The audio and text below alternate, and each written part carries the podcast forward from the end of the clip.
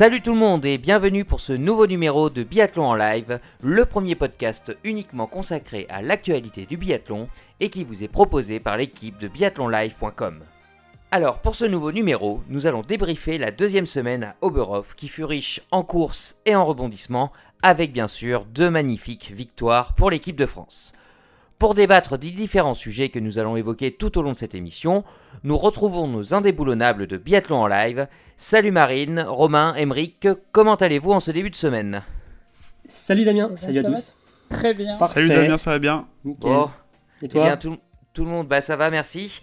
Eh bien tout le monde a l'air d'être en forme, c'est parfait. Au sommaire de ce podcast, on reviendra comme d'habitude sur les résultats de la semaine écoulée. On évoquera ensuite la course au gros globe avant de revenir sur nos bleus hein, qui, on vous l'a dit, ont brillé euh, cette semaine. Notre moment marquant euh, du week-end sera également évoqué. Petite nouveauté de cette semaine, on fera le point sur l'IBU Cup hein, qui a redémarré euh, la semaine passée. Ensuite, les questions des auditeurs hein, que vous avez pu nous poser sur Instagram. Et puis on fera un point sur le prochain week-end de compétition qui va arriver très vite à Antols en Italie. Donc un programme encore bien chargé. Ne perdons pas de temps. Jingle.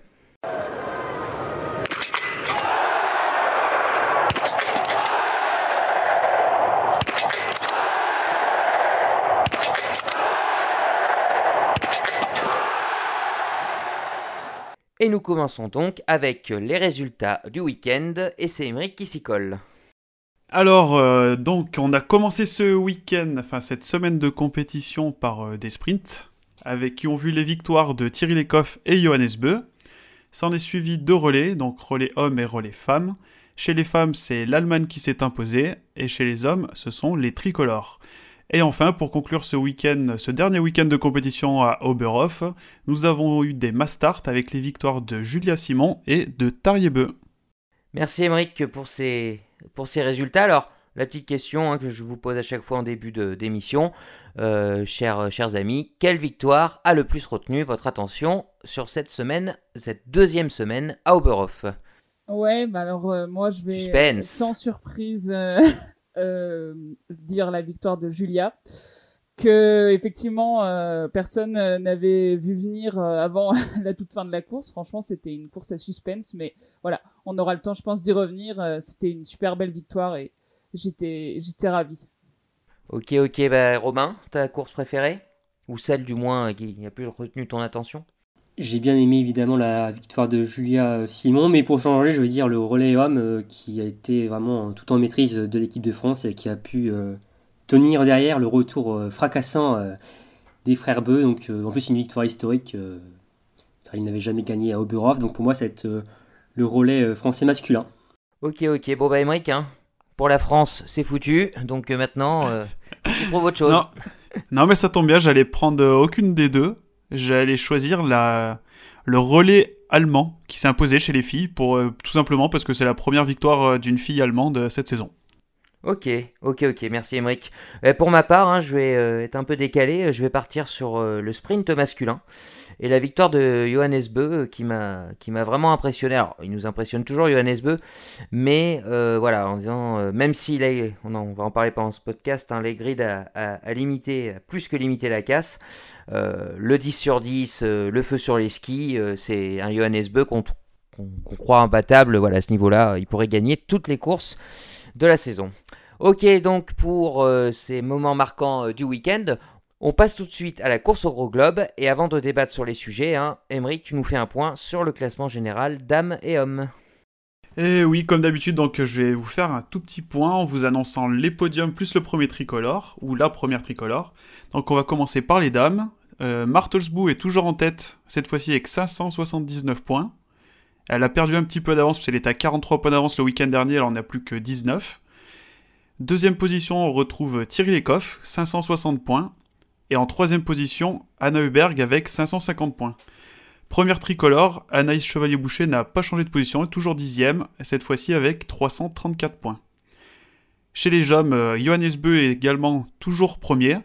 Il a, lui, par contre, augmenté son avance. Il était à plus 41 avant le week-end, il est désormais à plus 52. Il totalise 616 points. Il est suivi par Sturla Holmleigrid avec 564 points.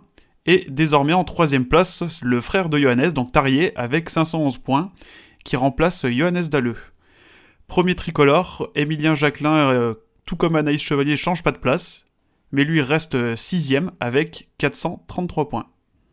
Merci Émeric. Donc on va revenir hein, sur le, week-end des, leaders hein, et le fameux duel euh, Lagrid-Johannes Beu. Hein.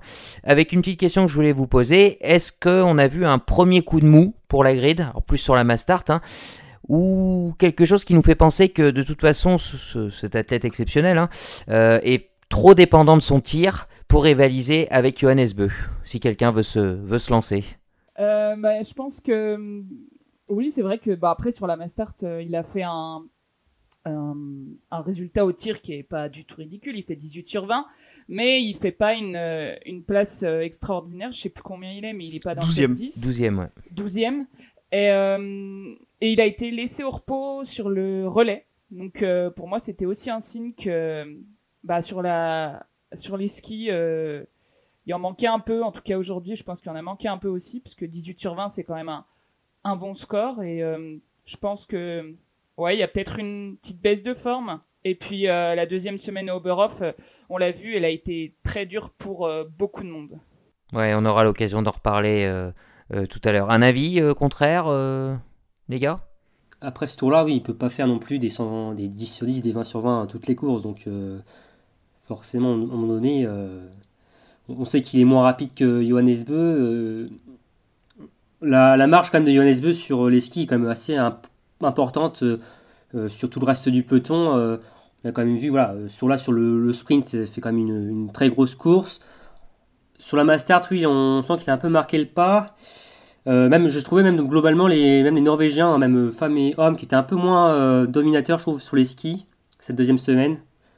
Alors, je pense que aussi c'est le fait que ce soit cette deuxième semaine à Oberhof qui fatigue les organismes, et ça, comme toutes les autres équipes évidemment, mais forcément ils avaient un tel avantage que bon, ça, ça équilibre quand même un peu plus les choses.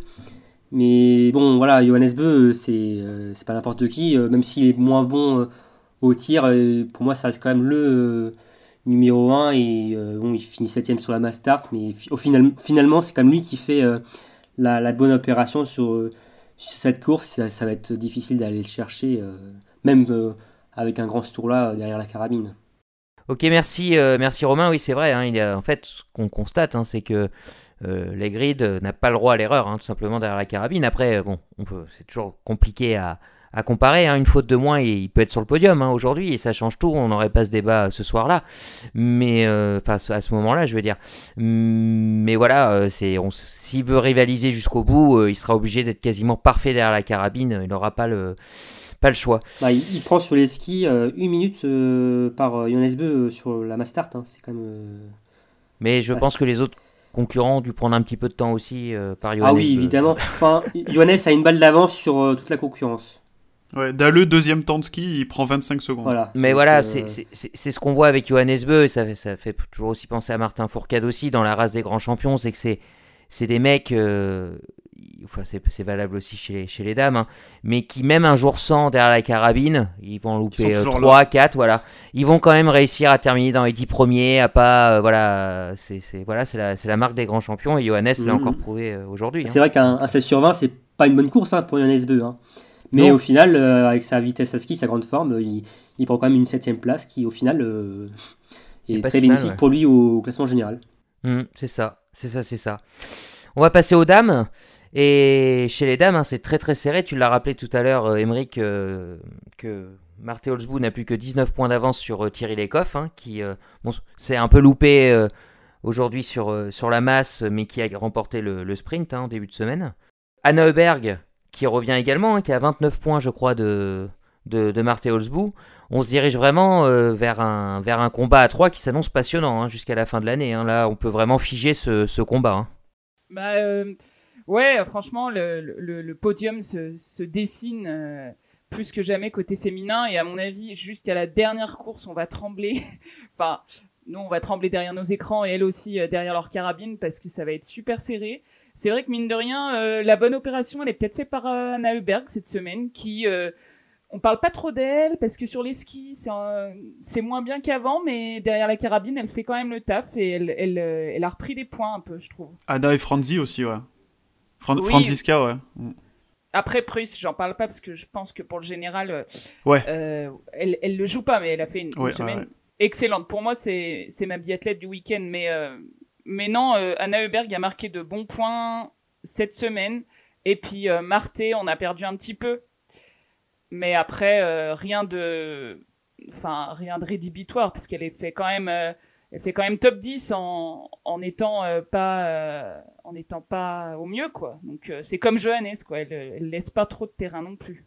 Hmm. C'est bien aussi d'avoir une nation autre que la Norvège aussi dans, dans cette lutte du, du, cristal qu'on peut avoir on peut avoir comme chez les garçons où là c'est vraiment un match norvégien. Et... C'est quand même une Scandinave. Oui, hein. c'est sûr. Mais en plus, voilà, c'est deux pays qui aiment bien se, se battre. Voilà, il y a une, se titiller. Euh, voilà, ils aiment bien se titiller. Il y a une certaine rivalité. Donc, euh, on espère que quand même que Anna Heuberg va se maintenir pour qu'on ait ce match euh, à 3. Mais c'est vrai que Thierry Lecoff et Marty Holzbou, enfin surtout Thierry Lecoff, a montré de belles choses jusqu'ici sur ces deux premières semaines à Oberhof. Elle a, oui, elle a un peu, elle a un peu retombé dans ses travers en fin de week-end là sur le relais, même si sur le relais dames c'était quand même mal embarqué déjà avant, mais elle est tournée à deux fois sur, euh, sur le relais. Et là, sur la mass start, euh, sur son premier debout, il est assez compliqué. Et euh, au final, Marty Holzbou et Thierry Lecoff remettent un peu plus dans le jeu Anna Aubert, qu'on sentait quand même en retrait depuis, le, depuis Orphidon déjà, hein, qui on, sentait vraiment moins bien sur, sur les skis. Et non, une belle bataille. Et on espère que ça va se poursuivre dès le week-end prochain à Antols. Enfin, dès cette semaine à Antols. Oui, c'est vrai, c'est ce que disait Marine. Hein, euh, Anna Heuberg, elle fait pas de bruit. Hein. on, on, l'entend pas arriver, ah bah, et, pourtant, elle, est, elle est bien là. on est focalisé, on est beaucoup focalisé sur les Norvégiens hein, en ce moment, mm. donc euh, qui prennent beaucoup la lumière. Donc euh, oui. mais bon, petite alerte, hein, comme tu disais Romain, pour les Norvégiennes cette semaine, le tir, enfin du moins pour tirer les coffres et, et Marthe et Royseland. Hein. Derrière la carabine, ça n'a pas été euh, exceptionnel. Bon, euh, Thierry Lecoff gagne le sprint euh, avec une faute quand même quand Marté en fait deux. Il y a eu les fautes sur le relais, les fautes sur la masse. voilà, c'est une petite alerte pour elle. et puis Anna Heuberg est prêt, après à saisir l'opportunité si une des deux craque. Il hein. bah, faut que Anna soit. Bah, on, on, sent que Anna est moins Moins saignante. en tout cas, elle, voilà, elle est moins saignante, elle a, pas de marche sur les skis par rapport aux Norvégiennes, donc forcément son atout euh, doit être euh, derrière euh, la carabine, et aujourd'hui elle l'a elle l'a bien fait, même si elle tire à 17 sur 20, mais une balle de mieux que les Norvégiennes fait qu'elle est sur le podium et qu'elle reprend de bons points, de gros points sur les Norvégiennes. Donc bonne pioche aujourd'hui, pour, enfin dimanche pour Anna Berg. Ok, ok, ouais, merci Romain. on va donc clôturer pour ce sujet hein, qui nous passionnera les, semaines, à, les semaines à venir. Euh, autre point que je voulais voir avec vous, euh, on a vu, alors les Mastart étaient assez folles euh, dimanche, les relais aussi d'une manière générale. Hein, on, va, sans leur faire injure, hein, on peut parler aussi sur ces masses de la revanche un peu des, des seconds couteaux. Hein, bon, elles sont Tariebeu et Anna Heuberg ne sont pas des, seconds couteaux, les autres d'ailleurs non plus. Mais euh, voilà, on a vu, euh, je ne sais pas si vous vous souvenez, hein, le, euh, au, passage, après le dernier tir sur la masse homme, le, trio qui s'envole, hein, deux Autrichiens et un Suisse, hein, il n'y aurait pas grand monde qui aurait misé là-dessus. et, justement, la question que je voulais vous poser, c'est est-ce que ces deux semaines d'Oberhof, on l'a entendu, on l'a vu, ça a été dur, ça a été compliqué, est-ce qu'elles n'ont pas fait mal aux, favoris et est-ce qu'elle pourrait pas même leur porter préjudice hein, pour, euh, pour l'avenir? De là à dire porter préjudice, peut-être pas, parce que si, si, si, tu sous-entends euh, par euh, favori que les, que les premiers du général ou Bah voilà, ceux qu'on a moins vus en fait, notamment de dimanche, quoi, hein, qui se sont un peu effondrés, quoi. Ouais, ouais, non, je pense que. Bon, comme tout le monde, hein, ils, ont, ils ont deux semaines dans les pattes. Là, ils vont, ils vont partir sur, sur Antols, ils vont avoir un petit peu de repos, mais non, je pense pas que, que ça leur porte préjudice pour la fin de la saison. C'était un passage un petit pas complètement avide, hein, parce qu'ils restent quand même tous là placés, comme, tu, comme on l'a dit, euh, Johannes, euh, même en étant moins bien, il reste dans le top 10. Marthe et Thierry, elle reste, elle reste placée quand même. Euh, non, franchement, non. Les... Après, c'est bien. Je trouve ça bien, par contre, de voir des mecs qu'on voit moins, et des filles qu'on voit moins souvent devant. Ça les met un peu en lumière. C'est toujours plaisant de voir des nouveaux visages arriver sur les devants. Enfin, pour ceux qui regardent, qui suivent moins, de moins près que nous les courses, je trouve ça toujours plaisant de, voir des gens qu'on a moins l'habitude de voir. Bah, surtout qu'on avait l'habitude de, voir euh, que les drapeaux norvégiens depuis euh, le début de l'année là, enfin même depuis le début de saison. Peu, hein. peu importe le second couteau, tant qu'il n'est pas norvégien, on est content. non, non, non, mais c'est bien pour le biathlon même, d'une diversité. Pour l'intérêt du biathlon, Voilà, c'est ça, exactement. C'est vrai. C'est pas qu'on est pour ou contre les Norvégiens. Si ça avait été un Björn Tegard, tu vois, euh, il, on peut le, catégoriser second couteau, il reste norvégien, mais ça ferait quand même toujours plaisir de le voir jouer devant, quoi. Ou une Caroline Knoten, tu vois, des, des, gens comme ça. Bien sûr, bien sûr. Même si Tarjei Bö a remporté un Norvégien, a remporté la Mastart, hein, faut pas l'oublier. Oui, oui, oui. oui. Mais c'est à peu près le, seul favori euh, qui s'est euh, qui s'est illustré aujourd'hui, sur les Mastart, quoi. C'est ça. Est-ce que tu regardes on a qui? On a Leitner qui finit deuxième. Il est 23e. Enfin, du coup, maintenant, il est 23e du général. Premier podium en carrière, en plus. Ouais. Bayamin Vegers. Ouais. Bayamin Vegers, ça faisait un moment qu'on l'avait pas vu. Euh, c'est pareil, il est, il est au-delà de la 15e place du général. Eder, euh, pareil. Et ce bon vieux, ce bon vieux Lucas Hofer qui, qui, se refait une deuxième jeunesse aussi là depuis le début de l'année. Ah ouais, ouais, depuis Oberhof. Euh, il vole totalement. J'étais étonné ah, qu'il soit pas hein. sur le podium d'ailleurs. J'avais, j'avais un peu misé sur lui pour aujourd'hui et bon, il est ah, quatrième. Donc enfin, une semaine de plus à Oberhof, je pense. Il, est sur le podium. Euh. ah ouais, il explose tout le monde. ouais, c'est clair. Ouais, je pense. Il a peut-être, il est pas revenu sur Vegar, mais aussi Vegar avait pas fait de faute et lui en avait fait deux. C'est peut-être ça aussi qui a penché dans la balance sur le dernier tour. Ouais. enfin après, en même temps, voilà, Vegar il a fait le sans faute, mm. il mérite.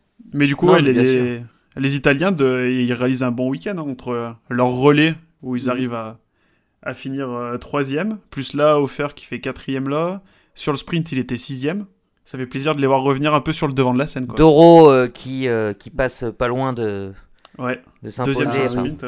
Ouais, c'est ça. Hein. Sixième sur la. Ouais, ouais. Romain, est-ce que tu penses, toi, que cette piste, elle a, elle a, fait mal quand même ces, ces, ces, deux semaines? Bah, on a quand même beaucoup vu de biathlètes, alors je vais pas dire sans plaindre, mais en tout cas, admettre que cette piste était quand même très difficile, surtout cette croix de montée on les voyait, enfin, dans le dernier tour de la, la Master Dame, on a l'impression qu'ils allaient reculer, hein, les, les, filles, hein, tellement euh, c'était euh, compliqué. Reculer. non, mais t'es pas de Marseille pourtant. non, mais euh, en tout cas, on sentait qu'il fallait pas une bosse de plus parce qu'un sixième tour de plus parce que ça commençait à faire vraiment, vraiment pas, mal aux pattes, pardon. Et ça redistribue les cartes un peu, oui. Je ça a mis un peu plus en difficulté les, leaders, sans doute, très certainement. Et, euh, et, tant, mieux, tant mieux pour l'intérêt et le suspense. Bah oui, parce que sûr que voir euh, des Bayavin Weger, des Lettner, euh, des Simon Eder aussi qui étaient devant, hein, qui étaient dans le trio tête après le, le, le, dernier debout, on n'a pas vraiment misé sur ça au début de la course. Et, et c'est pas mal, ça rend un peu plus folle la course, et elle l'a été. C'est vrai. Et juste, euh, Marine, une, question, euh, enfin Marine ou les autres, hein, mais t'as pas parlé depuis un petit moment. Euh, aussi à Upper cette semaine, parce qu'on a moins entendu la semaine dernière les biathlètes se plaindre, entre guillemets, mais Upper cette semaine, on avait un temps de Off. Hein, on avait du brouillard, du froid, enfin c'était compliqué quoi. Bah, c'était plus, plus Oberhof que, que la semaine dernière mais mais on a enfin je dirais qu'on a connu quand même pire. Mais effectivement oui c'est vrai. surtout le froid plus que le brouillard d'ailleurs c'est vrai oui bah oui pas forcément de brouillard le vent pas plus que ça. Euh, mais oui le froid je pense qu'on on aura le temps d'y d'y revenir euh, plus tard. Oui non mais c'est ça. Ok ok. Euh, Emmerich tu voulais rajouter quelque chose? Ouais alors euh, c'est pas un coup de gueule mais j'ai un point négatif à soulever depuis le début de saison Oula, attention. Je... je, je, pense que vous allez, enfin, je pense que vous allez être d'accord. On n'a pas vu quasiment aucune Suissesse sur les devants de la scène. Et même là, sur la Mastart, il y avait aucune fille qui était qualifiée pour la Mastart. Sur les relais l'année dernière, elles font podium mm. à un moment de la saison, même deux fois. Et là, cette année, elles sont aux abonnés absents. Je regarde là. Bah les trois premières Suisses, elles sont toutes ensemble 41e, 42e, 44e. C'est vrai. Plus les, les Nike qu'on avait l'habitude de voir briller sur, Ouais. sur les courses individuelles. Après, Ouais, c'était le vrai relais que-. Non, Même vrai que- ouais, les Gasparines, elles faisaient, elles faisaient mieux que ça aussi. hein. Elles ont, elles ont toutes autant de points, les meilleures Suisses, que, que Caroline Colombo, par exemple. Elles sont classées tout autour d'elle. 41, 42, 44. Avec Caroline et 42e égalité, avec Célina. Et ouais, moi je... c'est mon coup de gueule un peu du... de cette première Mais partie où sont passés les Suisses? Ouais, exactement. Peut-être il y a une tentative de récupérer peut-être Caroline Colombo dans l'équipe suisse. Hein, Ah, c'est ça Et c'est Elle c'est pas l'encercle. parce qu'elle vient de la frontière franco-suisse que Ah. faut la, il faut qu'elle la débauche, hein, non, on la garde. Ouais, non. Un peu déçu du coup. hein. Non, mais c'est vrai, c'est vrai, c'est vrai que. C'était le coup de gueule d'Emeric. Voilà, mon coup de gueule. Si vous retrouvez euh, nos amis suisses, euh, n'hésitez pas à nous le, nous le signaler. ok, ok, merci, euh, merci Emeric. Euh, avant de passer à la suite, Emeric, tu nous fais un petit point sur le classement du meilleur jeune? Bah oui, pas de souci. Donc, euh, Allez, allons-y. on, va commencer par les filles alors. En première, donc on a Commençons par les filles. En première, on a toujours Elvira Heuberg donc en tête avec 429 points. Elle a perdu un petit peu d'avance, elle a perdu 7 points, elle en a plus que 17 d'avance. Deuxième, Alim Bekava, du coup, euh, 412 points. Et euh, celles qui font la bonne opération, qui sont classées donc 3 et 4 de ce dossard bleu, c'est Marketa Davidova qui a 364 points et Julia Simon 321 points. Après, du côté des hommes, donc euh, pas de changement. Sturla Legrid toujours premier et qui a même av- augmenté son avance de 18 points. Il a désormais 564 points. Devant Johannes Dalle 499 points et Sébastien Samuelson 454 points. Merci Emeric. Alors bon, ch- chez ces messieurs, hein, les jeunes sont toujours présentes. Par contre, euh, chez ces dames, euh, les mamies font un peu de la résistance hein, quand même. hein. Elles ont repris le, vraiment le, le classement général. Bah. Les jeunes marquent le pas surtout. Les... Depuis, euh, depuis le début de 2021, euh, Elvira et puis, euh, et puis Dinara Limbekava, c'est beaucoup moins ça. Elles sont rentrées un peu plus euh, dans le rang que par rapport à ce début de saison où, oui, elles avaient créé quand même. Enfin, en tout cas, Limbekava, qu'on n'entendait pas forcément à ce niveau en début d'hiver, elles sont un peu plus en retrait, en tout cas. Et même, on parle voilà, d'Elvira, mais même les Suédoises, hein, euh, elles sont beaucoup plus en retrait euh, sur les skis. Ah bah carrément. Après, ça rejoint aussi nos, nos débats de, sur les précédents podcasts où on dit on, est, on trouvait ces- des performances remarquables, mais que le plus dur pour ces jeunes, ça allait être de, de confirmer sur, sur l'année. hein. Bon, bah, on, a, on commence à avoir un peu la réponse. Même si c'est pas, c'est pas vrai pour les hommes, par contre. C'est pas vrai pour les hommes, parce qu'on avance pour les dames. Mais euh, Bah, Samuelson, il... il est quand même un peu plus rentré dans le rang lui aussi, hein, moi je trouve. C'est vrai. Mm, mm. c'est vrai, c'est vrai. Après, euh, euh, un peu plus La grille est un, légèrement. est un extraterrestre, en fait. Mais ouais, ça. voilà, les grilles est toujours là, Dalle un petit peu moins, mais euh, c'est vrai que c'est Samuelson qui est, qui est un peu plus rentré dans le rang. Mais, regarde, ouais, sur ce week-end, Elvira et Dinara, elles tournent à peu près avec des, des temps de ski 30 secondes derrière les meilleurs temps, à peu près en moyenne. Ça, ça Donc, reste quand même euh, pas mal. ça, mais reste c'est vrai que ça reste bien. Elvira était- mais- C'est vrai qu'au Oui. début de saison, Elvira était le meilleur temps, même euh, souvent. Oui, euh, ouais, ouais. Ouais. Avec euh, les Norvégiennes et sa sœur, mais. Et Mais- derrière la carabine, ça Mm. tire moins bien. Ça tire moins bien que d'habitude. hein. Ce qu'on disait, hein, je me souviens plus quel, à quel podcast, on disait à Limbekava, si elle réussissait pas à continuer à tirer aussi bien, elle allait forcément, enfin c'est logique hein, dans le biathlon, mais reculer par rapport à, à ses temps de ski qu'elle avait à l'époque. Et bon, ses temps de ils ont reculé, mais moins... Elle a moins perdu, en fait, je trouve, en temps de ski que le début de saison, qu'au niveau du tir. C'est niveau du tir, c'est là qu'elle a le plus euh, pêché sur, euh, sur ces deux étapes à Oberhof, moi je trouve. Mais en tout cas, hein, que ce soit au niveau du, du général, euh, des jeunes, de ce qu'on a pu voir cette semaine, hein, la dimension physique va vraiment être très très imp- Elle l'est d'habitude, hein, mais là je pense qu'elle va l'être encore plus pour les mondiaux et la fin de saison. Euh, on va vraiment voir les préparations qui ont eu lieu et puis la récupération. euh, ça, peut, ça peut faire la différence d'ici la, la fin de la saison hein, quand on voit le, les, les, les contre-perfs, hein, les craquantes euh, qu'on. Ah, le week-end à, le week-end à Antolz, il va être, il va être physique, hein, ça. On va avoir Ah des, oui, des c'est pas biathlètes le très épuisés, je pense. hein. Ouais. Ouais, ouais, ouais. Après, il y a deux, il y a deux semaines, hein, je ouais. crois. Mm. Il y a deux semaines, je crois, entre, entre Antols et puis le, même un petit peu plus. Ouais, le des bonnes semaines et demie, ouais, je crois. Ah ouais, c'est ça. ouais. Ok, Il y a un week-end sans course. Bon, ben, on va clôturer pour ce, pour ce dossard bleu. On va même changer de sujet. On va passer au bleu. Donc bien évidemment, ben, les Bleus du week-end, hein, euh, on va vous, vous les connaissez tous, hein, c'est Julia Simon et puis le relais euh, masculin qui ont remporté euh, chacun une, une victoire. Hein, Julia Simon sur la Mastart et le relais bleu, vous doutez bien, sur le relais, ça va de soi. Allez, honneur aux dames, avec une première question, allez, on va dire un petit peu, un petit peu provoque, Marine, calme-toi, ne me saute pas dessus. je suis très calme, je vois pas de quoi tu parles. Julien Simon, hold-up du siècle ou victoire de championne à votre avis sur cette Mastart euh, Moi je vais répondre euh, hold-up de championne. elle l'avait préparé, elle l'avait préparé. bah bah bah bah. non mais parce que je trouve que que c'est les deux en fait, parce que elle a su saisir l'opportunité qui lui était donnée. Et dans le dernier tour, euh, honnêtement, c'était pas gagné du tout parce que Preuss, euh, elle a fait une super semaine et sur les skis et euh, elle a pas lâché et c'est une victoire au mental. Dans le dernier tour, elle s'est fait mal. En plus, elle a dit qu'elle avait les jambes lourdes hier après le après le relais et que ça allait dur. Elle s'est fait lâcher aussi par Preuss hein, dans, oui, elle s'est fait lâcher. Au début, elle savait pas qu'elle jouait la gagne. C'est pour ça. Oui, elle savait pas qu'elle jouait la gagne, mais franchement, euh, donc voilà, je dis hold up, oui, mais hold up de biathlon, c'est un peu le, le, concept du dernier du dernier tir. Mais euh, hold up de championne parce que euh, euh, sur le dernier tour, elle m'a vraiment épaté euh, dans sa dans sa niaque, dans le, le fait qu'elle est allée chercher vraiment euh, au bout d'elle-même, quoi. Bon, Romain, hold-up de championne ou victoire du siècle, si on veut assembler les les mots?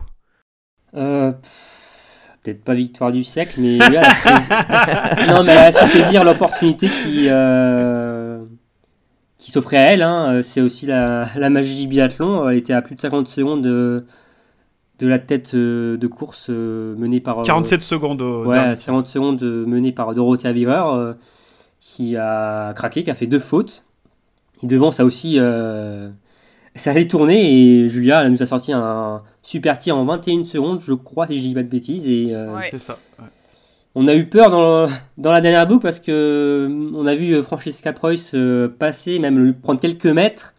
Et finalement, elle a été remotivée par Fred Jean après la bosse pour dire qu'il fallait pas lâcher. Là, il y avait la gagne au bout et euh, elle a débranché le cerveau et elle a pris les, commandes et l'allemand n'a pas pu suivre. Mais c'est vrai que là, ça a été. Euh, c'est vraiment une grosse prestation, surtout après euh, la déconvenue du sprint et du relais où, bon, évidemment, c'était surtout. la, du, quoi, la, la, mauvaise performance française était surtout due à Justine, mais elle a parfaitement surmonté. C'est ça le biathlon. Hein. Un jour, tu es dans le trou, un, autre, le jour suivant, tu es sur la première marche du podium. Et, euh, et Julia a parfaitement su saisir sa chance et elle s'offre une magnifique euh, victoire euh, au bout de ses forces. Et, Hautement mérité. Et on espère que ça va continuer pour elle. Oui, c'est complètement mérité. Si je peux rajouter une, une petite statistique sur Julia. Euh, c'est, euh, bah, je tiens à dire que maintenant, elle a complété euh, son panel de podium. Elle a un podium dans chaque format de course, ce qui montre que c'est bah, une biathlète complète. Et donc, il lui manque une victoire en individuel et en sprint. oui, bah après, voilà, elle a un podium sur chaque format, mais... oui, elle a pas des victoires sur tous les formats. Mais en tout cas, rien que rien que ça, je trouve que c'est c'est à noter, parce qu'il y a des biathlètes qui n'excellent que sur certains formats. Fred Jean qui pousse à Hauser aussi dans le dernier tour, c'était limite ça. ça se, non, parce que moi, mine de rien, euh, c'était, moi, c'était plus à Hauser qui me faisait peur. Hein, euh, ouais, sur carrément. Le, sur le dernier tour. Euh, Prusse, elle a eu peur, c'est ce qu'elle a dit à Julia, qu'elle qu'elle avait, enfin, elle avait peur que derrière elle se fasse rattraper par les Norvégiennes, etc. Donc qu'elle avait mis un petit coup d'accélérateur. Mais oui, à Hauser, si elle n'était pas tombée, à mon avis, on était, on était mal. Mais sacrée chute, hein. Ouais, ben il y en a eu une sur chaque masse, du coup. Et puis pour être tout à fait honnête, hein, euh, on discutait avec Romain pendant le pendant la course. Et puis je lui disais, c'est pas vrai, ça va faire comme chez les hommes, euh, les favoris euh, sont en train de se planter et il n'y a pas un bleu, enfin un français qui va réussir à saisir l'opportunité. Elle t'a et bah, comme elle m'a fait mentir, hein, et c'est parfait. ben, bravo, bravo donc à Julia pour cette belle victoire qui a égayé notre, notre dimanche. Alors, une qui par contre n'a pas du tout rigolé sur cette Mastart, hein, c'est euh, Anaïs Chevalier-Boucher.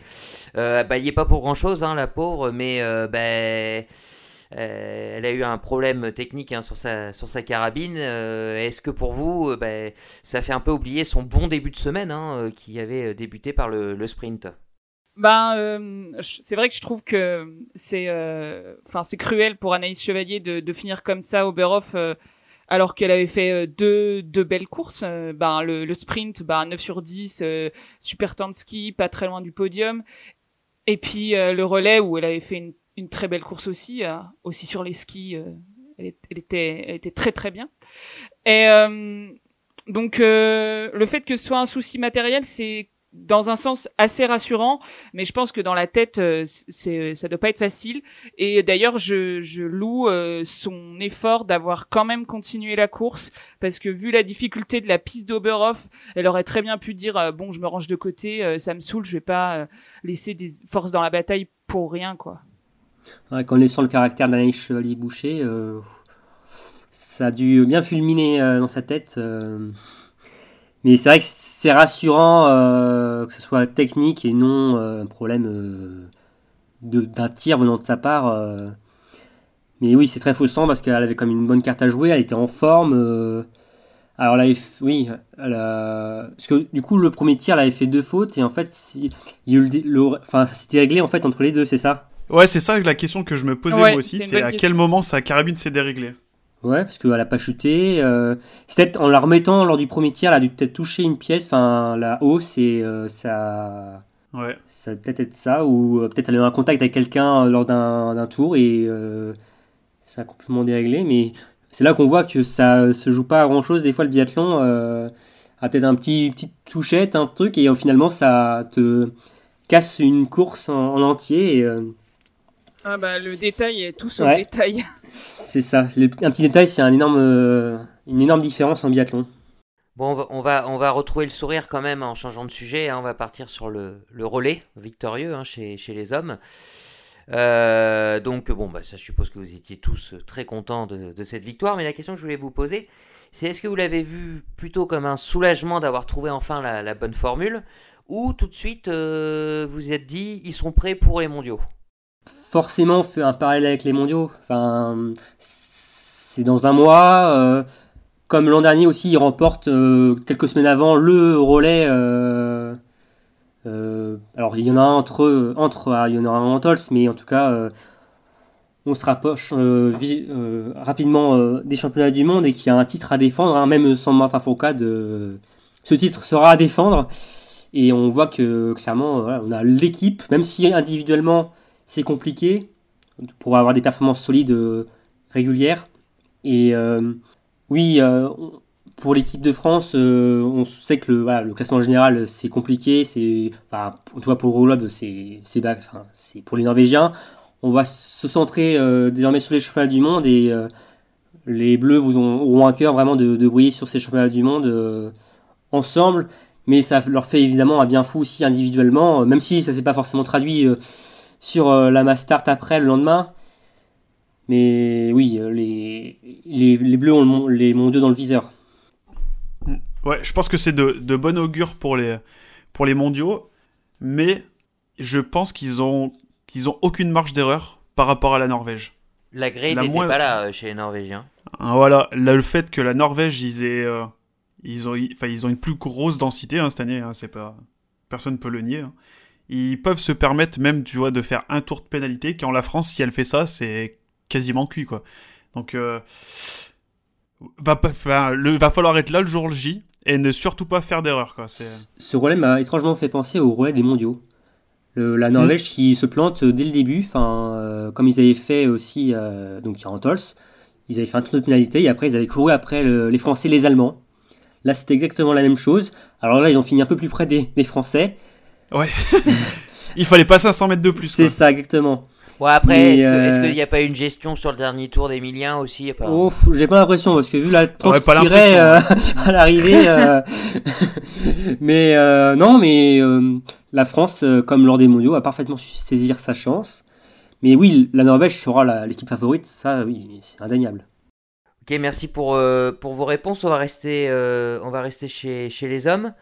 Euh, bon, le général s'est cramé, hein, ça on en a déjà parlé euh, la semaine précédente.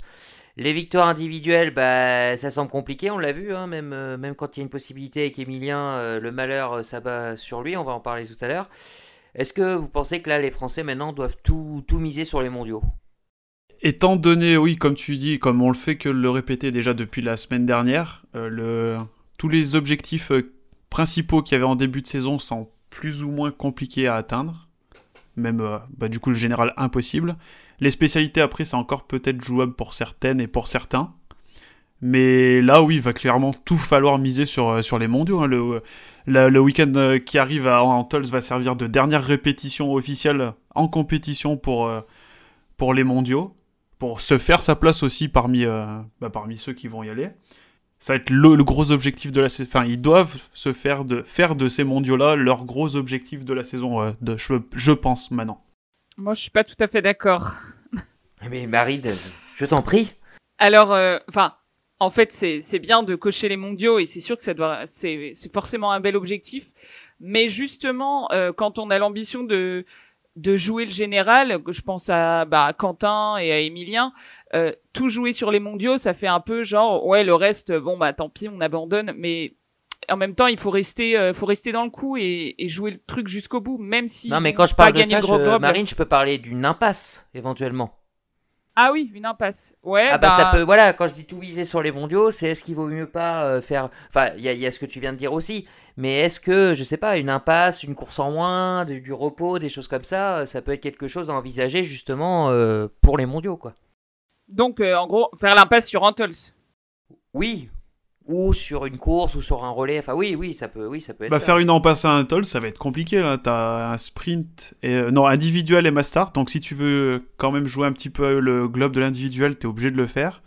La master, c'est une course généralement que ceux qui se qualifient ne ratent jamais. Et le relais, comme on disait tout à l'heure, c'est la dernière course de préparation pour les mondiaux. Ça va être dur de faire une impasse ce week-end, je pense. Hein. Pour moi, non, ce serait pas cohérent de faire une impasse. Euh, enfin, c'est pas du tout comme Marté qui avait annoncé je joue les mondiaux, euh, mm. je fais l'impasse au grand beau, euh, j'assume et elle a fait le job. Que là c'est genre euh, en dépit faire une, enfin je, je sais pas, je je le sens pas comme ça personnellement. Il faut s'en servir comme dernière répétition. Ouais, faudra quand même surveiller les sélections des différentes nations en début de semaine prochaine pour voir s'il n'y a pas des petits des petites surprises. J'en ai parlé dans le sujet qu'on vient d'évoquer, hein, dans la question, hein, notamment la chute d'Emilien Jacquelin, hein, qui, a eu lieu sur la Bastard du jour, qui n'est pas la première d'ailleurs de, de, la saison. Je ne sais pas s'il y en a eu d'autres les autres saisons d'ailleurs, je ne sais pas si vous avez ce souvenir là. Euh, est-ce que pour vous, euh, au-delà de cette chute, on a tout dit, hein, mais est-ce que c'est un manque de chance ou est-ce que Emilien Jacquelin, bah, il a quand même pas des, petits sauts de concentration de temps en temps au niveau de son. Il le dit lui-même, hein, que c'est un, sanguin, donc en course du moins. Donc euh, voilà, c'est la question que je vais vous poser. Est-ce que ça va pas un peu plus loin que le manque de chance quand même? Ah bah, c'est pas la première fois que ça lui arrive. Hein. D'ailleurs, c'était sur la dernière Mars Start à Orphison, où il chute avant la dernière ligne droite. Et oui, Emilien, c'est un, petit, un petit fougueux, hein, on sait, il est un. Un poney fou. Mais après, euh, là, il était vraiment tout seul. Il n'était pas en bataille euh, comme il l'était à Orphison avec Tariebe ou Bénédicte Doll. Là, il était en tête, il était idéalement placé après ses deux premiers tirs. Et là, il a, comme l'a dit, une, une demi-seconde d'inattention. Il a voulu se retourner pouvoir où étaient euh, ses concurrents et je crois qu'il a parlé de, de plaques de glace, enfin en tout cas une partie glacée et euh, malheureusement euh, bah, ça doit arriver à Emilien du coup sur ce coup-là mais enfin, c'est quand même il le dit lui-même hein, dans, dans, dans l'interview hein. Il dit, je suis en bas de la descente, il y a un virage en épingle, je tourne la tête pour regarder euh, où est euh, où est Tarier. Enfin, il vient, de, il vient de en descente, donc rapide, il y a un virage qui arrive et il tourne la tête. Alors je sais pas, c'est peut-être une pratique courante chez les biathlètes. Hein, ah, C'était à la euh, fin de la descente, hein, d'ailleurs. Enfin, à la fin du virage, justement, qui a la tête. D'accord, d'accord. C'était enfin, à l'ancien virage dangereux qu'ils ont un peu refait, qui est moins dangereux du coup, mais qui, bon, qui fait toujours chuter des, des biathlètes, comme on peut le voir. Mais euh, c'était une partie voilà, qui est assez rapide quand même. Et euh, oui, là, peut-être. Euh, ça s'est, joué à peut-être pas grand-chose. S'il avait tourné la tête une demi-seconde plus tard, peut-être qu'il n'aurait pas glissé. Mais non, bah, malheureusement, c'est ainsi. Ouais, ouais, non, mais une belle, une belle gamelle hein, qui a endommagé sa carabine, c'est ce qu'il, a dit aussi, hein, c'est, c'est le plus embêtant en fait. Hein, parce que bon, chuter. Enfin, c'est dur de repartir, mais bon, en plus avec la carabine aux états. Et puis une carabine pour un biathlète, c'est son bébé, quoi. hein. donc euh, il était même euh, pas rassuré sur le fait qu'il allait pouvoir l'utiliser la semaine prochaine en, en Italie, enfin cette semaine. Donc euh, Ouais. Il, y a, il y a Clément qui doit être en train de bien travailler là. Dans... oui, on lui passe le bonjour d'ailleurs. Dès qu'il est tombé, j'ai envoyé un message à Romain, Ouais. je lui ai dit. Clément, il doit être en train de bosser sur la prochaine euh, cross. Mais Mais même en- apparemment, c'est pas des pièces trop importantes. Enfin, c'est pas trop. Il y a pas de trop gros dégâts sur sa carabine apparemment euh, pour euh, pour Emilien. Mais euh, c'est dommage parce que oui, il fait en plus, euh, il change de carabine, mais il fait comme un très bon tir avec. Il y a un, 10 un 9 sur 10 avec la carabine de réserve. Mais ça l'a complètement coupé dans son effort. euh, il avait plus de jambes et c'est dommage. Ah, c'est dur de repartir après. ouais. C'était vraiment au, mo- au mauvais moment. hein. Parce que dans une descente comme ça, de repartir après, t'as plus le, bah t'as plus la, la glisse, tu, tu repars euh, direct, directement, hein. directement sans élan avec ton moteur. Donc, euh, enfin, par rapport C'est même pas au euh, final le, le, le fait que ça soit la chute qu'il est euh, complètement coupé, euh, comme il disait. Ça, il disait que ça peut arriver et je repars. Mais c'est finalement le second coup dans la tête après, quand il a vu que sa carabine était cassée, c'est là où ça l'a complètement. Euh, il a achevé en tout cas. ouais. Ouais, démoralisé et euh, on sentait Oui, qu'après il il était plus forcément dedans. la, la chute, euh, voilà, il est, il est tombé tout seul. Mais par contre, la carabine, bah ça, c'est pas de chance, quoi. Parce que tu peux très bien chuter sans, sans en- endommager ta carabine. Ça arrive aussi. Et là, en l'occurrence, bah, il cumule euh, les deux, quoi. Faudrait mettre un petit airbag autour de la carabine peut-être. euh. Donc, donc pour vous, si je résume bien, il y a, il y a un peu un mix des deux, un manque de chance, mais aussi un petit saut de concentration. euh, on est un peu. à Bah oui, parce que je pense qu'il y a plein de biathlètes qui se retournent souvent pour voir comment ça se passe derrière. euh, C'est euh, alors oui, Il peut-être suffit d'une demi-seconde de déséquilibre au peut-être mauvais pas moment la- fini, hein. le meilleur endroit peut-être euh, pour regarder à l'arrière, mais euh, oui, c'est c'est pas de chance pour Emilien. C'est pas de chance. Ok, ok, ok. Euh, avant de parler de Quentin Fillon-Maillet, on va faire un petit retour. On va revenir chez ces dames. On n'a pas parlé de, de Justine, Justine Breza Boucher. Faut dire les deux noms maintenant. Euh, la question que je vais vous poser, qu'est-ce que vous retenez davantage euh, Ces deux top 10 euh, sur les courses individuelles ou Sacra Khan qui a fait beaucoup parler sur le, sur le relais dames Euh, ben, moi, je, moi, je retiens les deux. je retiens les deux parce que je trouve que le, Marine les ne veut relais... jamais répondre à mes questions. Non, C'est toujours un mixte des, ré- des réponses. enfin, des, euh, ouais, mais moi, Elle est trop neutre. Je suis, euh, je suis un peu suisse sur les bords. Un peu de- je suis vers la frontière franco-suisse, hein, désolé. Donc tu retiens les deux, Marine. Ouais, je retiens les deux. Alors, je retiens les deux parce que je trouve que les, les courses individuelles et les courses euh, en relais, c'est vraiment une dynamique euh, autre, euh, même si on peut se servir de l'un pour l'autre et vice-versa. Euh, bon, bah euh, oui, elle a fait une craquante sur le, le relais. Bon, elle nous a expliqué pourquoi. Euh, bah, c'était la première fois que Justine elle craquait comme ça sur un relais parce qu'elle a, elle a, elle a jamais euh, handicapé euh, l'équipe euh, comme ça, même si elle a fait des, des fois des moins bons relais et des fois des bons relais, etc. Là, c'était pour moi la première craquante notable, donc voilà. Et puis, bah, je pense que, ouais, c'est sûr que c'est dommage, elle était en tête, etc. et bon, euh, euh, le, en tout cas, l'histoire de, des doigts gelés, euh, ça, ça lui a, euh, entre guillemets, euh, servi de leçon, si on peut dire ça, parce que le lendemain, bah, elle était couverte comme je sais pas quoi. Elle a dit qu'elle avait même crevé de chaud pendant la Mastart. Euh, donc oui, ben c'est, il y a d'une part son debout qui est, ben voilà, elle a, elle a craqué. Et euh, c'est vraiment dommage parce qu'en plus elle avait fait un super beau coucher et, euh, et la première partie de sa course était, était vraiment très bonne. Mais euh, en tout cas, elle s'est bien, on va dire, euh, même sur les skis, elle était un petit peu moins bien euh, pour revenir dans le dernier tour euh, sur le relais. Et comme je dis, Justine, son truc c'est plutôt les formats longs. Et par contre, bah, elle nous l'a montré sur cette Mastart où tout le monde était un petit peu au rupteur et elle, elle a fini deuxième meilleur temps de ski euh, derrière euh, Denise Herman à moins d'une seconde. Donc euh, ça, j'étais assez Même contente. s'il y a perd de place sur la fin, je crois. Oui, alors là, elle- franchement, elle, elle a traîné tout le monde dans le dernier tour. Elle a ramené les Norvégiennes et elle se fait griller. euh, C'est assez fréquent d'ailleurs qu'elle se fasse griller Elle comme calcule ça sur la elle y fin. va. euh, et ouais, elle calcule pas du tout. Euh, sur ce genre de, truc, elle aime bien être devant et puis bon.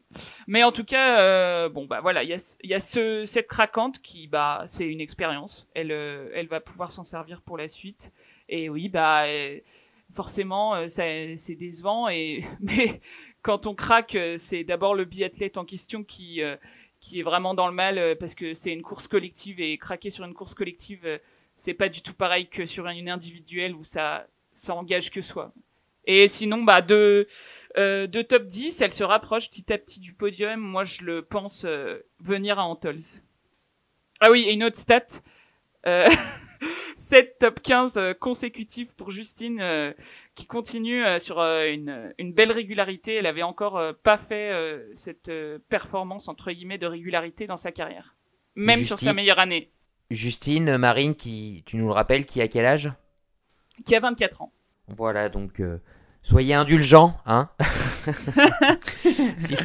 S'il vous plaît, soyez indulgents. Alors oui, les, doigts gelés, on peut secouer les mains. Oui, quand on tire mal, on peut. Ça, c'est une critique qui revient souvent. Alors attention, on n'est pas des experts non plus, hein, qui revient souvent sur. Euh, oui, mais alors quand on tire mal, pourquoi on s'arrête pas pour se reprendre? Mais le, tir, c'est quelque chose de spécifique, quoi. Il y a des, c'est travaillé à l'entraînement, c'est des cadences, c'est des choses comme ça. Donc euh, c'est pas toujours évident et on se doute bien que si les biathlètes font des erreurs, euh, c'est que bah malheureusement ça arrive, hein, ça arrive à tout le monde. Donc euh, ne soyez pas trop dur avec, euh, avec nos, nos bleus comme, euh, notamment. Comme disait Raphaël Poiré, laissez-leur le temps. Voilà, c'est ça. c'est ça. Et puis les craquantes sur les relais, ouais, c'est pas la première et c'est pas la dernière à, craquer sur le relais. Et il y en aura toujours. C'est ça qui fait, qui fait la beauté du relais. on y reviendra tout à l'heure, mais on en a vu des belles en IBU Cup, hein, justement. Oula, oui. Et c'est vrai que c'est frustrant ce, ce, tir de Justine Odoubou sur le, donc sur le relais, euh, quand on a vu voilà, cette belle course sur le sprint, euh, elle fait enfin son premier 10 sur 10 de l'hiver. Euh, et toujours un. Moi, je. On critique beaucoup sur, Justine sur son tir. Moi, je suis. sur son tir couché, vraiment, je, suis, je trouve qu'il y a vraiment une énorme amélioration de Justine. Faut vraiment elle n'a jamais aussi bien tiré couché. Hein. Sur le tir couché, c'est. Elle a vraiment trouvé la solution, je trouve, vraiment, pour avoir un tir régulier et bon, et même pas forcément lent comme elle avait l'habitude d'avoir euh, par le passé. Et oui, maintenant, il y a le sel debout, bon, ça faut encore travailler, travailler, mais euh, oui, moi j'ai surtout envie de retenir ce, tir couché de Justine. Forcément, oui, ce, cette craquante sur le relais va lui rester un peu dans la tête et dans nos têtes aussi euh, sur ce week-end. Mais voilà, il y a quand même du bon, il faut retenir le bon quand même. Et on espère que voilà, je pense qu'elle voudra se reprendre sur, sur le relais en Tols et comme j'ai lu beaucoup de, commentaires, elle a sa place euh, dans le relais euh, de l'équipe. Euh, elle l'a montré même au début de saison. Les trois relais qu'elle a fait, que ce soit féminin ou même mixte, elle a fait des bonnes performances et c'était toujours sur le podium. Donc voilà. Oui, tout, à fait euh, d'accord. Euh, on va conclure pour, euh, Justine. C'était le petit saut chez les dames. On va revenir sur un dernier sujet pour les messieurs. On va parler de Quentin, Quentin Fillon-Maillet. voilà, bon, qui a perdu ses, espoirs de, de général hein, la, semaine, la semaine précédente, hein, la première semaine d'Oberhof. là, Quentin, cette semaine, il fait, on va une semaine assez neutre. Hein. Je ne sais pas ce que vous en pensez. il fait un bon relais, il est présent dans les deux top 10. Euh, on a l'impression, enfin on l'entend, mais on l'entend peut-être un petit peu moins dans les médias. On a l'impression que Quentin, bah, il, essaye de se rassurer d'abord pour mieux rebondir ensuite. Est-ce que c'est un sentiment que vous, vous partagez ou, pas du tout? Ce que tu dis, on l'entend moins. Tu, ouais, comme tu dis, on l'entend moins, et c'est exactement la remarque que je me suis fait. Je vais pas dire qu'il est invisible, mais j'ai l'impression d'avoir beaucoup moins vu Quentin ce week-end que les autres week-ends. Que ça soit Enfin, peut-être pas forcément en interview, hein, parce que bon, ils y passent quasiment tous ou, après chaque course, mais on a moins parlé de Quentin euh, sur tout le week-end, je trouve, et c'est peut-être finalement pas plus mal pour lui. Ah, on parlait des, objectifs euh, des Français. Euh, pour moi, Quentin, l'objectif de Quentin, c'est les mondiaux. Là, là je pense qu'il se réserve pour les mondiaux. là, il a fait un week-end neutre, comme tu disais, Damien. on n'a pas beaucoup entendu parler de lui. Il s'est rassuré aussi, je pense, euh, par rapport au week-end passé. C'était surtout un week-end pour s'assurer. Et euh, on va voir en Tols, je pense que il aime bien l'altitude, euh, Quentin. Les mondiaux sont aussi un peu en altitude. Donc, je... Quentin prépare son, retour au premier plan. en tout cas, je le souhaite pour lui. Et, Et il, faut qu'il fallait qu'il se refasse une cerise après ce week-end dernier assez compliqué. Et voilà, il est sur une, il se reconstruit petit à petit là.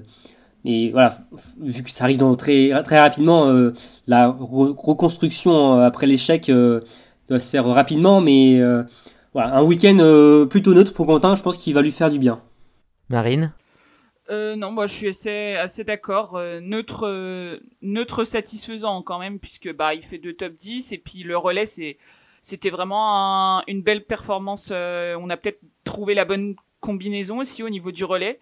Euh, l'an dernier, c'était Martin le leader et il était en deuxième. Et finalement, c'était c'est le cas cette année. Et puis euh, et Quentin était deuxième et ça a bien marché. Ouais, puis même sur la masse, hein, il, se tire deux balles dans le pied au, premier au premier coucher, et puis il se reprend bien ensuite. Hein. il, a, il, s'est pas affolé. Bon, une petite faute sur la fin qui fait qu'il peut pas jouer le, podium, mais mais une course, un, week, un week-end honnête, sans, sans, fioriture. C'est vrai que sur la masse on l'a pas beaucoup vu. On était surtout côté français focalisé sur, euh, sur Emilien Jacquelin, hein, euh, normal, hein, après deux premiers tirs, euh, il était en tête, et, après l'incident de la, la, carabine de la chute, ça fait que bon, ça a pris encore plus d'importance. Et c'est vrai que oui, Quentin, il, a, il s'est mis deux balles dans le pied dès le début, et après, voilà, il a remonté petit à petit, et, et il finit dixième. Donc un bon top 10, et voilà, on espère que il est dans une pente ascendante désormais, Quentin. Allez, c'est ce qu'on lui souhaite. Émeric, tu voulais rajouter un, dernier mot sur la masse euh, d'âme?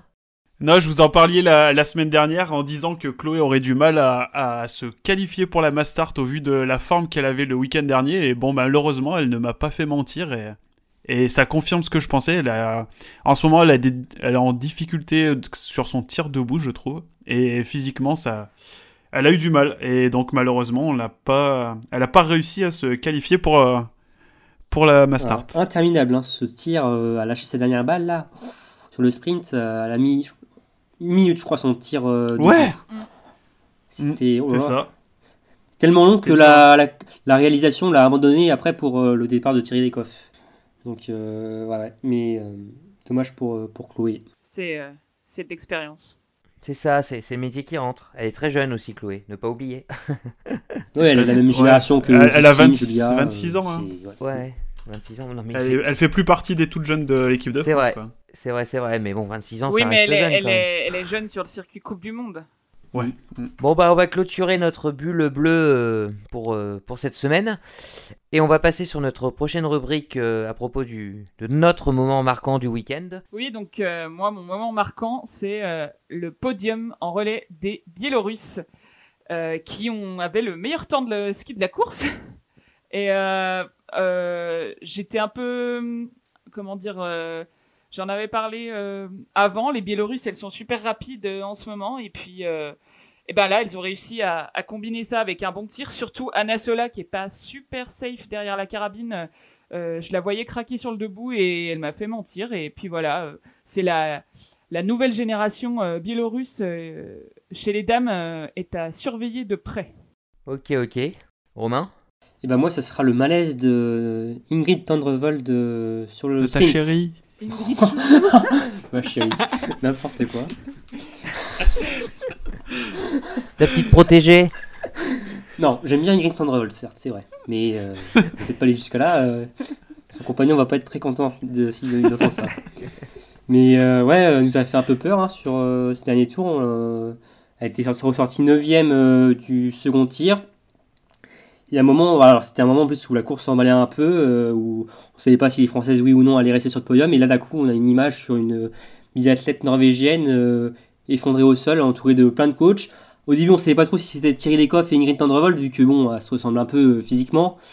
Mais finalement, après, on, a, on a su que ça allait pour la Norvégienne, a été même sur le relais d'âme deux jours après, et elle a fait une quatrième place sur la mass start. Mais c'est vrai que oui, c'est pas forcément des images qu'on aime, euh, qu'on aime voir. Donc euh, voilà, c'est longtemps que Ingrid Tendrevol y a le mieux. Emeric, quel moment t'as marqué? Eh ben moi, c'est le podium de l'Italie avec euh, leur très jeune Giacomel qui, il me semble avoir vu passer la stat sur internet. C'est le premier biathlète né dans les années 2000 à avoir marqué des points en Coupe du Monde. Il me semble que c'était peut-être même déjà l'année dernière, je sais plus. Et, du coup, c'est le premier biathlète aussi né dans les années 2000 à monter sur un podium en Coupe du Monde. Ça ne rajeunit pas tout ça. c'est clair. un, duel de génération chez les, Italiens, mais qui leur permet de monter sur le podium. C'est vrai, c'est vrai, c'est vrai. Euh, pour ma part, bah, moi, ça va plus être un clin d'œil euh, sur les deux semaines allemandes. C'est vraiment, euh, on va dire, la réalisation allemande, mais sur site. Hein, je parle pas de la télévision. Franchement, ils nous ont quand même bien fait marrer, notamment avec les musiques. voilà, ça s'est pas, pas, pris au sérieux. ouais, voilà, c'est ça, ça s'est pas pris au sérieux. Il n'y a pas de public, c'est une ambiance glauque et ben là, du coup, ça, voilà, ça, ça, ça, donne un peu, ça donne le sourire. Ah, il y a eu un moment assez, assez, magique là. Je sais pas si vous avez vu avec euh, la Sud-coréenne euh, qui arrive, qui franchit la ligne d'arrivée sur le sprint sur euh, Gangnam Style. C'était la, dernière compétitrice. elle avait 6 ou 7 minutes de retard. Enfin bon, voilà, il n'y avait plus personne. On, attendait, on l'attendait pour mettre les bâches et puis rentrer, rentrer à l'hôtel. et voilà, malgré ça, un peu d'humour par-dessus. voilà, j'ai bien aimé ce qu'a fait, ce que le DJ allemand a balancé pendant deux semaines. Voilà. Si j'entendais ça, moi je ferais demi-tour. Hein. bah oui, c'est voilà, les stades à huis clos, on les anime, on les anime comme on peut. Ok, ok. Euh, on clôture, on passe au point suivant. C'est le, c'est un nouveau point hein, euh, et qui est lié aussi au retour de l'IBU Cup forcément cette semaine. On va faire un petit point là-dessus. Euh, si tu veux nous donner les, les résultats euh, de, de, cette première semaine d'IBU Cup. Alors, on va passer un petit peu plus vite que sur les résultats Coupe du Monde, euh, sur ces résultats d'eBay Cup. Alors, on a commencé, c'était Harbour déjà en Allemagne, on a commencé par euh, deux sprints. Alors, chez les filles, c'est Tatiana Akimova qui était redescendue en eBay Cup et qui remporte le premier sprint. Nos premières françaises font 5e euh, et 6e, Lou Jean Monod et Guillaume Guigona, la petite sœur d'Antonin. Et chez les hommes, on a eu un triplé norvégien avec Alexander de Andersen qui a fait un petit passage en Coupe du Monde en début de, saison. Notre premier Français termine 8ème, Eric Perrault. Ensuite, du coup, on a eu notre deuxième sprint, et là, on a vu notre premier podium euh, tricolore de la saison, et même son premier podium en eBay Cup pour elle, c'est Camille Benet, qui a fini troisième. Derrière, encore euh, Tatiana Akimova qui réalise le doublé. Chez les hommes, on a un autre Anderson qui a remporté la course, mais pas le même. Cette fois, c'était Philippe Andersen. Et la course a été un peu plus compliquée pour euh, les jeunes tricolores, puisque le premier s'est classé 18ème, il s'agit de Hugo Rivaille. Et enfin, on a conclu le week-end dimanche avec euh, des relais. Les Françaises ont terminé 5ème derrière une équipe de Russie euh, qui a un peu survolé la, course. Et chez les hommes, on a eu un très beau podium de nos, de nos jeunes tricolores qui finissent 3ème derrière l'Allemagne vainqueur à domicile et juste devant la Norvège qui nous a rendu une copie assez, euh, assez édifiante face au cible avec 6 euh, tours de pénalité et 14 balles de pioche. Ils étaient ultra favoris, ils ont mis des temps de ski euh, stratosphériques, mais ils n'étaient pas là derrière la carabine quoi. Voilà.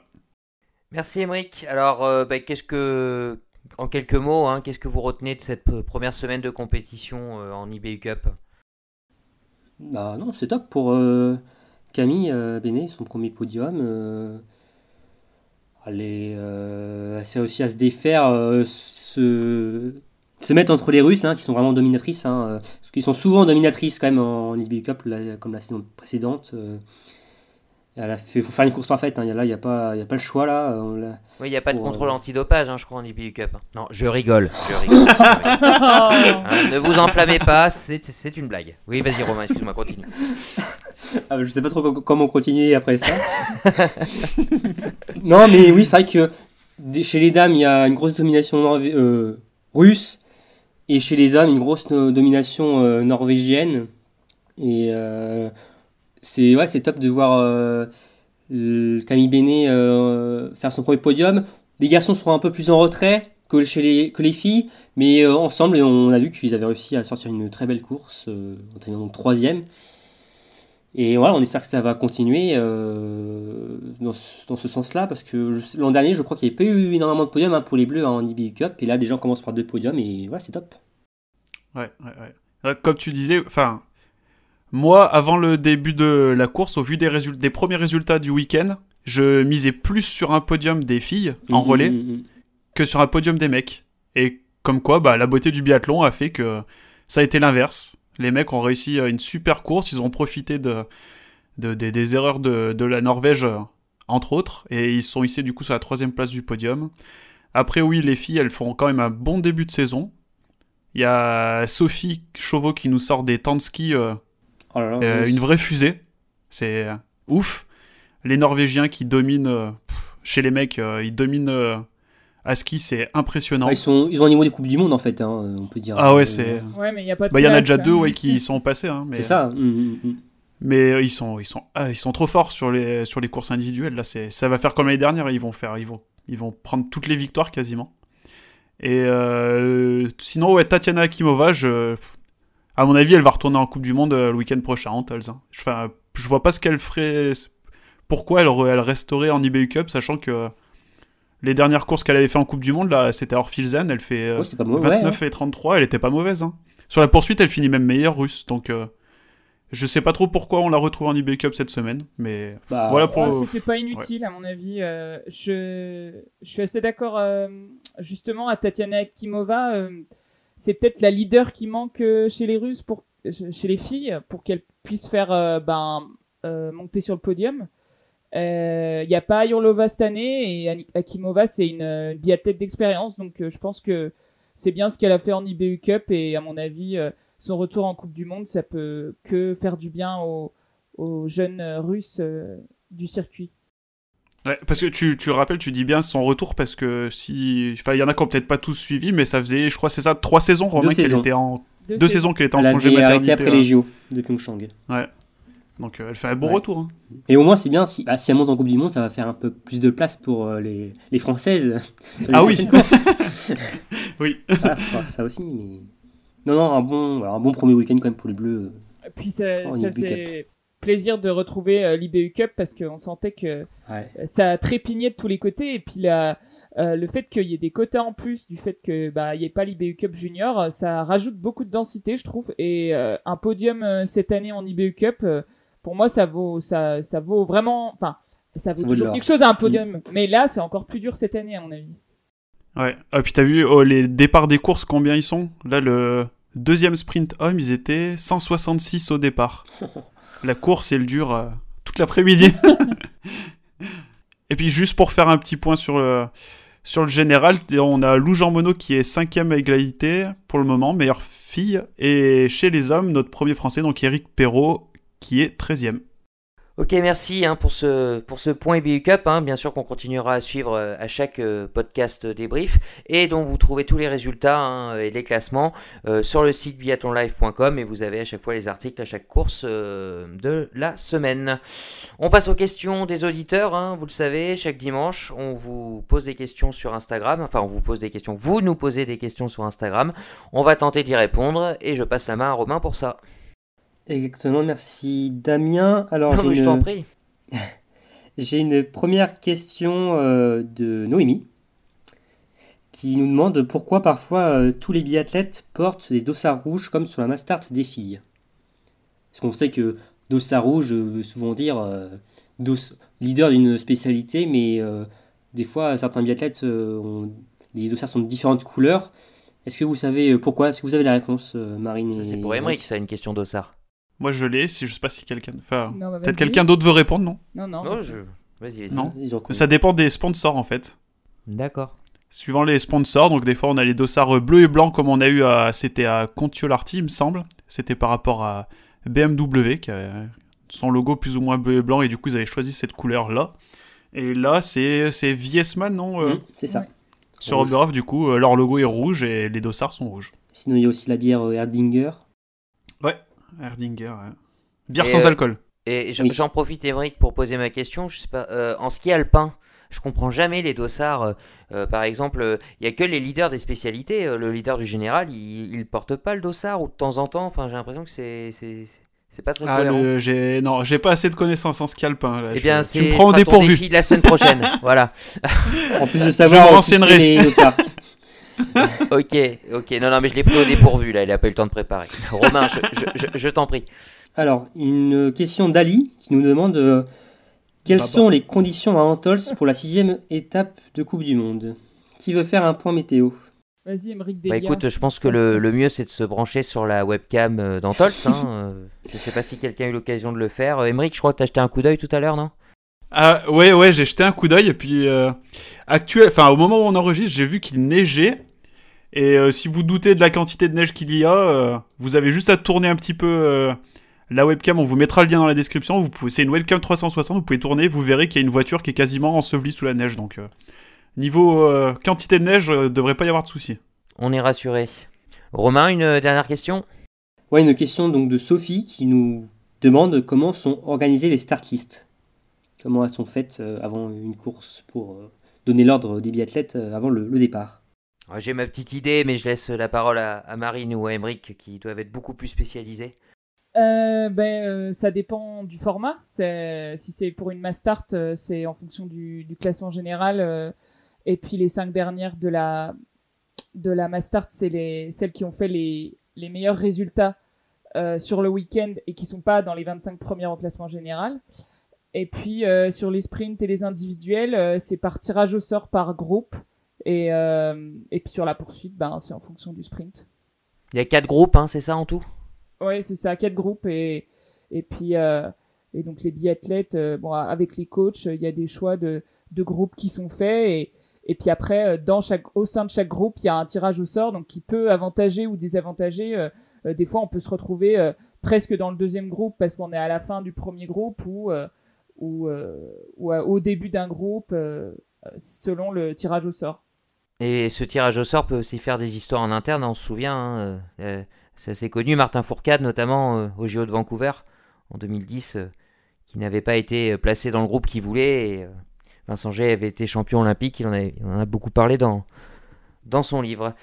Ok, ok, merci euh, Romain pour ces questions. Enfin, surtout merci aux auditeurs. hein, oui, merci aux auditeurs questions, pour leurs hein. questions. Voilà, on sera ravis d'y répondre le week-end prochain. C'est ça, exactement. Avant de se quitter, on va faire un point sur le programme euh, de cette semaine. Et euh, bah écoute, hein, Romain, euh, garde la main, on, t'écoute. Et oui, dernière répétition générale avant les championnats du monde à Pokljuka.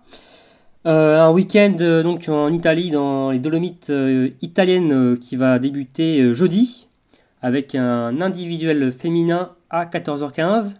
Le vendredi, ça sera au tour des hommes sur ce même format à 13h15. Ensuite, le samedi, on va euh, alterner, euh, enfin ce week-end, on va alterner euh, selon les, les genres euh, Mastart et Relais. Euh, le samedi, ce sera Mastart Dame à 13h10 et Relais Homme à 15h05. Et le dimanche, ce sera Relais Dame à 12h45 et le Mastart Homme à 15h05. Une semaine encore bien chargée. Et du côté de l'IBU Cup, on reste en Allemagne, hein, Romain? Oui, donc on reste une deuxième semaine consécutive en Allemagne sur le site d'Arber. Euh, on débutera donc le mercredi euh, avec des individuels courts, hommes à 10h et dames à 14h. Une pause le jeudi, les biathlètes reviendront le samedi avec des sprints, hommes et dames à 10h30 et 14h. Et on terminera le samedi avec des mixtes, alors relais mixte simple à 11h et le, et le relais mixte euh, traditionnel à 13h30. Merci Romain, donc euh, une grosse semaine de biathlon encore en, en perspective, hein, que ce soit sur le circuit mondial ou en IBU Cup. Eh bien écoutez, c'est la fin euh, de ce podcast débrief euh, de biathlon en live. Euh, merci Romain, merci Marine, merci Émeric hein, pour, euh, pour vos analyses et votre participation. Merci Damien, c'est avec plaisir. Merci, Merci Damien. Voilà, on se Avec donne plaisir aussi. Bah voilà, là, exactement, on se retrouve, euh, on se retrouve dès la semaine prochaine hein, pour, un, pour un nouveau numéro pour débriefer du coup euh, la semaine euh, italienne. Comme d'habitude, hein, n'hésitez pas à nous laisser vos, vos commentaires, vos impressions sur, sur le podcast, hein, des choses que, que vous avez aimées, d'autres que vous n'avez pas aimées, que vous voudriez qu'on évoque. on, lit tout ça, il n'y a pas de, il de souci. N'hésitez pas également, toujours la promo, à liker, euh, partager sur tous les réseaux que, que vous pouvez euh, pour faire euh, connaître encore plus ce merveilleux sport à tout le monde. Euh, très bonne semaine à toutes et à tous et à très bientôt pour un nouveau numéro de Biathlon Live. Ciao Salut Salut tout le monde. À plus